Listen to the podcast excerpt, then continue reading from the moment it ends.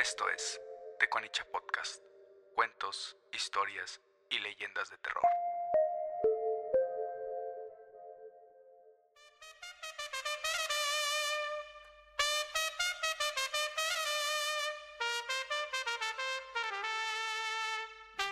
Madrid, España.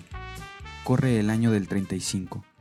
En la comunidad de Gafete, en el seno de una familia tradicional madrileña, llega al mundo el primogénito. Su nombre, Juan Ortega. Juan llegaba a colmar de felicidad el mundo de una pareja que tenía muchos años esperando un hijo.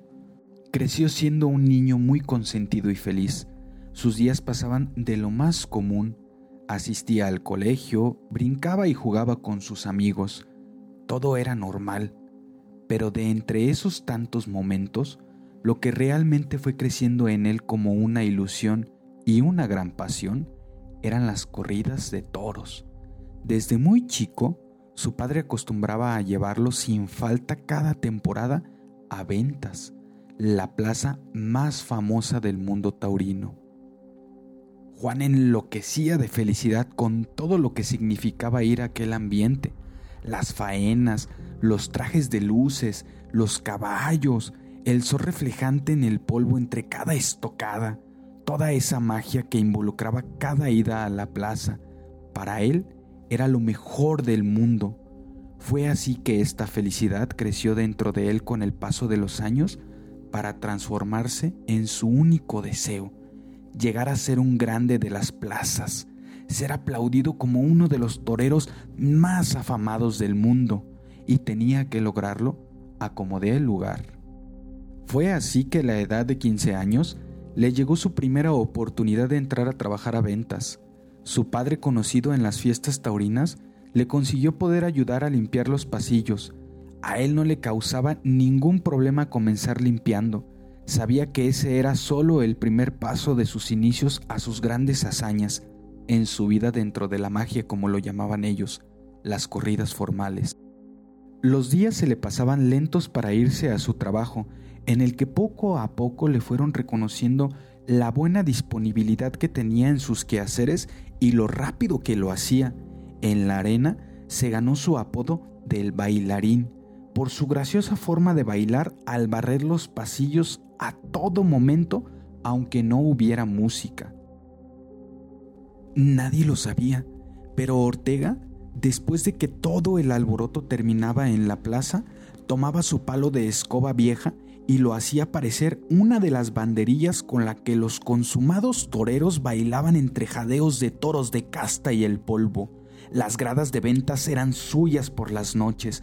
Escuchaba los redobles y podía sentir cómo el viento se transformaba en los pañuelos blancos que iban rozándole las manos, haciéndolo el torero más grande. En una de esas noches de juego, a Juan lo veía desde las gradas un viejo bien vestido, bigotón, con traje de gala engalanado con detalles de plata y un puro cubano. El viejo lo felicitaba desde arriba como si estuvieran en plena corrida. Lo vitoreaba y sacaba un pañuelo blanco ondeándolo al viento. Juan sintió mucha vergüenza al escuchar al viejo, que de un momento a otro aparecía dentro del ruedo con él a una muy buena distancia. El viejo le aseguraba que nunca había visto a alguien con tal pasión y se ofrecía a involucrarlo en el mundo taurino como un aprendiz de torero, para que en su debido tiempo llevarlo a las mejores plazas del mundo. Solo había una condición. Juan tenía que entregarle su obediencia y fidelidad para siempre. En aquel momento no comprendía lo que realmente el viejo le estaba solicitando. Él era un joven con solo la ilusión de llegar a las plazas más afamadas. No pensaba en hacer nada más de su vida, por lo que sin chistar aceptó el trato.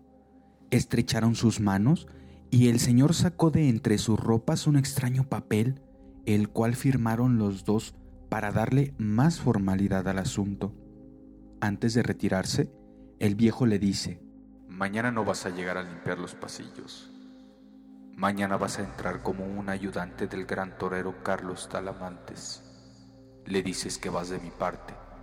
él sabrá inmediatamente las indicaciones que debe darte para que tomes tu papel.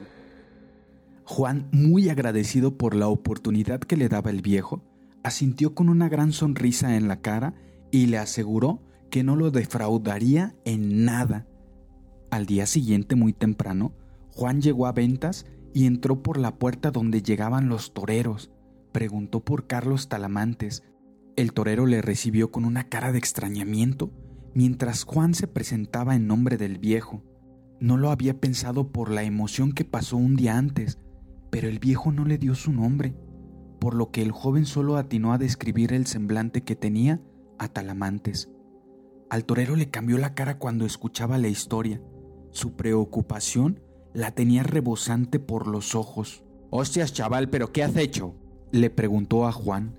El muchacho no entendía a lo que se refería, por lo que le responde, Disculpe usted la molestia. Si es un error, no se preocupe. Enseguida regreso a mis labores. Talamante lo detuvo por el hombro antes de que saliera de la galera con las siguientes palabras. Mira muchacho, en este momento es posible que tu emoción quepa más que la razón. No voy a detenerte, solo espero que la Virgen de Atocha cuide y proteja tu alma. Pasa, que el viejo ha mandado tus nuevas ropas. Están ahí colgadas en aquella esquina.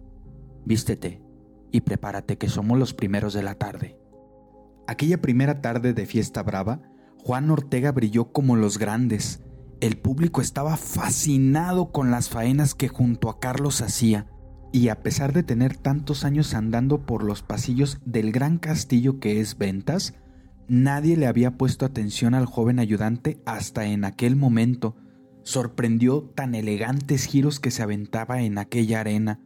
Ni los más grandes toreros lograban sorprender al público desde el primer día. Todo parecía un encanto, que seguro era obra del viejo, pero nadie le dio importancia a eso.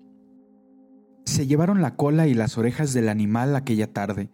En casa del joven, sus padres estaban más que felices de lo que su primogénito había logrado le hicieron una fiesta enorme con toda la comunidad de Gafete.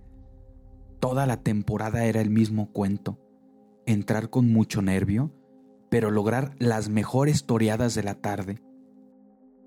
Después de un tiempo con muy buenas temporadas en ventas, el viejo feliz por todo lo que había logrado y ganado con Juan, le hace la invitación de irse juntos a la Nueva España para inaugurar una nueva plaza de toros en Guadalajara, Jalisco. Lo haría solo como un torero consagrado por ventas. Ya no sería un ayudante de su maestro Carlos Talamantes, por lo que sin pensarlo dos veces, el joven torero aceptó de inmediato. Aquella plaza quedaría por el rumbo de San Juan de Dios en el mero corazón de la ciudad, y los tapatíos estaban ansiosos de ver el espectáculo que se rumoraba daba Juan en cada tarde. Llegaron una noche de octubre a Guadalajara. Los dos madrileños llevaban consigo varias modas para quedarse un buen tiempo pasadas las fiestas de inauguración. Su plan era no solo recorrer la plaza de Guadalajara, sino que era el inicio de una gira por Aguascalientes, Puebla y la gran Ciudad de México. El éxito estaba garantizado por algunos meses. Se llegó el día de abrir las puertas en Guadalajara. La faena iba increíble. La plaza estaba a reventar en su primer día de inauguración. Los ánimos estaban inmejorables. Juan entraba al ruedo acompañado del redoble y de sus ayudantes, ellos con un traje amarillo y él vestía un nuevo traje morado que contra el sol lanzaba destellos de oro. El viejo se lo había mandado hacer especialmente para ese día en Guadalajara. En aquel momento, Juan sabía que había logrado todo lo que imaginaba y soñaba dentro de las noches de juego en ventas se acercó a una de las barreras de la plaza y le dedicó un saludo al juez y a la familia que lo acompañaba. La faena iba dedicada a ellos. El toro salió disparado como bala del pasillo. Juan dio el primer giro a la derecha para torear. El público gritaba desde las gradas encantados con su ole. El torero se envalentona al escuchar la magia resonando por toda la plaza dio un giro para verse de frente al toro que ya lo estaba preparando frente a sus narices. Volvía a la carga. Juan ahora tomaba un giro a la izquierda, pero el animal lo traía bien apuntado entre los ojos. no pasó de largo, sino que giró junto con el torero y le alcanzó a golpear la nuca con uno de sus cuernos. En ese momento, Juan cayó inerte. La multitud quedó muda al verle caer en la arena con los ojos en blanco. Apenas un suspiro se alcanzó a escuchar de largo, seguido de un fuerte grito por parte de los asistentes.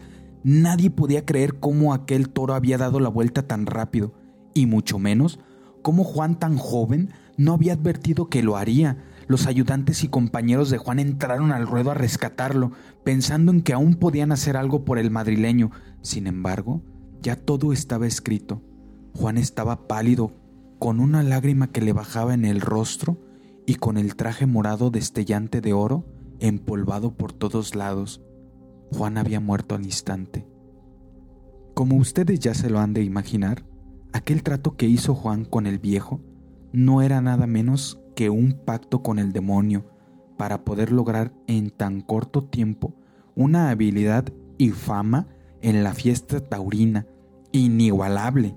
Y como en todo contrato existen letras pequeñitas, se rumora que las de Juan era tener que vagar por toda la eternidad en la zona de su muerte, junto con su palo de escoba y sus últimas ropas. Aquel traje de luces morado con destellos de oro lo acompañarían por toda la eternidad. Se dice que por la calle de Independencia, Pedro Moreno, López Cotilla y sobre el andador del Hospicio Cabañas en el centro de Guadalajara, por las madrugadas puede verse un torero bailando entre las fuentes y naranjos. Es Juan vagando en este mundo sin descanso, pagando por su error de acordar con el maligno. Esto es The Podcast. Cuentos, historias